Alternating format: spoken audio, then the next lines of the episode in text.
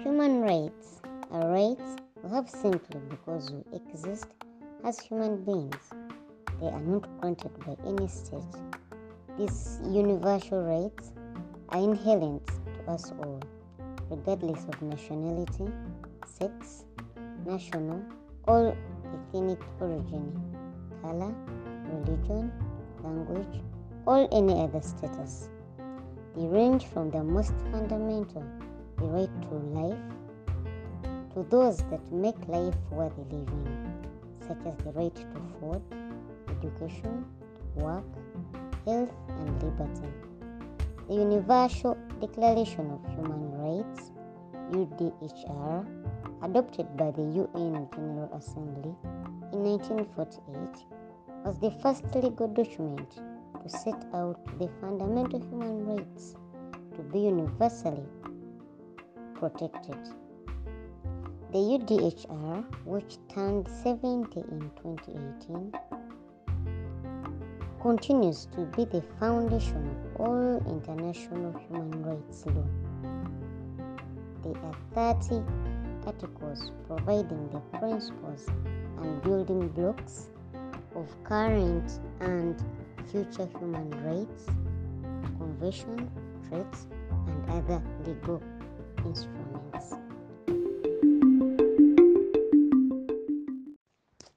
Article 1 All human beings are born free and equal in dignity and rights. They are endowed with reason and conscience and should act towards one another in a spirit of brotherhood or sisterhood. That's good, too. Everyone is entitled to all the rights and freedoms set forth in this declaration without distinction of any kind, such as race, color, sex, language, religion, political or in other opinion, national or social origin, property but all other status. Furthermore, no distinction shall be made on the basis of the political, traditional, or international status of the country or territory to which a person belongs, whether it be independent, trust, and self governing, or under any other limitation of sovereignty. Article three: Everyone has the right to life, liberty, and the security of a person. Article 4 No one shall be held in slavery or servitude. Slavery and the slave trade shall be prohibited in all their forms. Article 5 no one shall be subjected to torture or to cruel, inhuman, or degrading treatment or punishment. Article 6 Everyone has the right to recognition everywhere as a person before the law. Article 7 All are equal before the law and are entitled without any discrimination to equal protection of the law. All are entitled to equal protection against any discrimination in violation of this declaration and against any incitement to such discrimination. Article 8 Everyone has the right to an effective remedy by the competent national tribunals for acts violating the fundamental rights granted him or her by the Constitution or by law. Article 9 No one shall be subjected to arbitrary arrest, detention, or exile. Article 10 Everyone is entitled in full equality to a fair and public hearing by an independent and impartial tribunal in the determination of his or her rights and obligations and of any criminal charges against him or her. Article 11 Number 1 Everyone charged with a penal offense has the right to be presumed innocent until proved guilty according to law in a public trial at which he or she has had all the guarantees necessary for his defense. Number two, no one shall be held guilty of any penal offense on account of any act or omission which did not constitute a penal offense under national or international law at the time when it was committed nor shall a heavier penalty be imposed than the one that was applicable at the time the penal offense was committed. Article 12 No one shall be subjected to arbitral interference with his privacy, family, home, or correspondence nor to attacks upon his or her honor and reputation. Everyone has the right to the protection of the law against such interference and attacks. Article 13 1. Everyone has the right to freedom of movement and residence within the borders of each state. Number two, everyone has the right to leave any country, including his or her own, and to return to his or her country. Article 13 1. Everyone has the right to freedom of movement and residence within the borders of each state. Number 2. Everyone has the right to leave any country, including his or her own, and to return to his or her country. Article 15 Number 1 Everyone has the right to a nationality. Number 2 No one shall be arbitrarily deprived of his or her nationality, nor denied the right to change his or her nationality. Article 16 Number 1 Men and women of full age without any limitation due to race, nationality, or religion have the right to marry and to found a family. They are entitled to equal rights as to marry during and at its dissolution. Number two, marriage shall be entered into only with the free and full consent of the intending spouses. Number three, the family is the natural and fundamental group unit of society and is entitled to protection by society and the state. Article 17 Number 1 Everyone has the right to own property alone as well as in association with others. Number 2 No one shall be arbitrarily deprived of his or her property. Article 18 Everyone has the right to freedom of thought conscience, and religion. This right includes freedom to change his or her religion or belief, and freedom either alone or in community with others, and in public or private, to manifest his or her religion or belief in teaching, practice, worship, and observance. Article 19 Everyone has the right to freedom of opinion and expression. This right includes freedom to hold opinions without interference and to seek, receive, and impart information and ideas through any media and regardless of frontiers. Article 20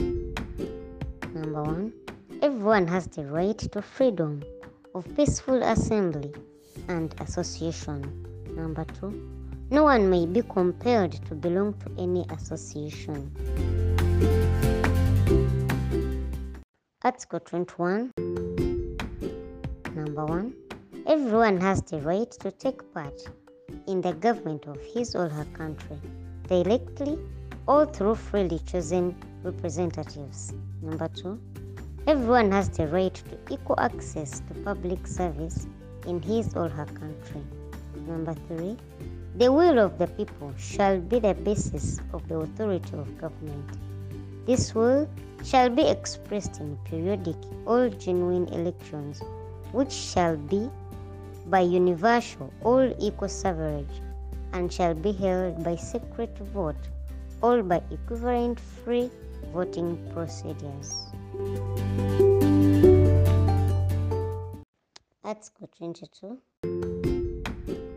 Everyone, as a member of society, has the right to social security and is entitled to realization through national effort and international cooperation and in accordance with the organization and resources of each state of the economic, social, and cultural rights indispensable for his dignity and the free development of his or her personality. Article 23 Number 1 Everyone has the right to work, free choice of employment, to just and favorable conditions of work, and to protection against unemployment. Number 2 Everyone, without any discrimination, has the right to equal pay for equal work. Number three, everyone who works has the right to just and favorable remuneration, ensuring for him or herself and his or her family an existence worthy of human dignity and supplemented, if necessary, by other means of social protection. Number four, everyone has the right to form and to join trade unions for the protection of his or her interests. Article 24 Everyone has the right to rest and leisure, including reasonable limitation of working hours and periodic holidays with pay.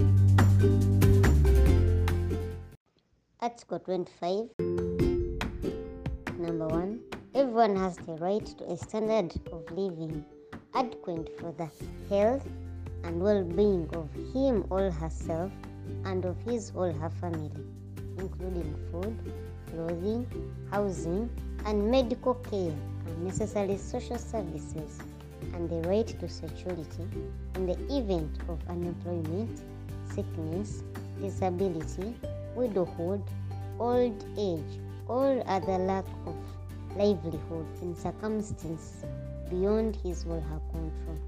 Number two, motherhood and childhood are entitled to special care and assistance. All children, whether born in or out of wedlock, shall enjoy the same social protection.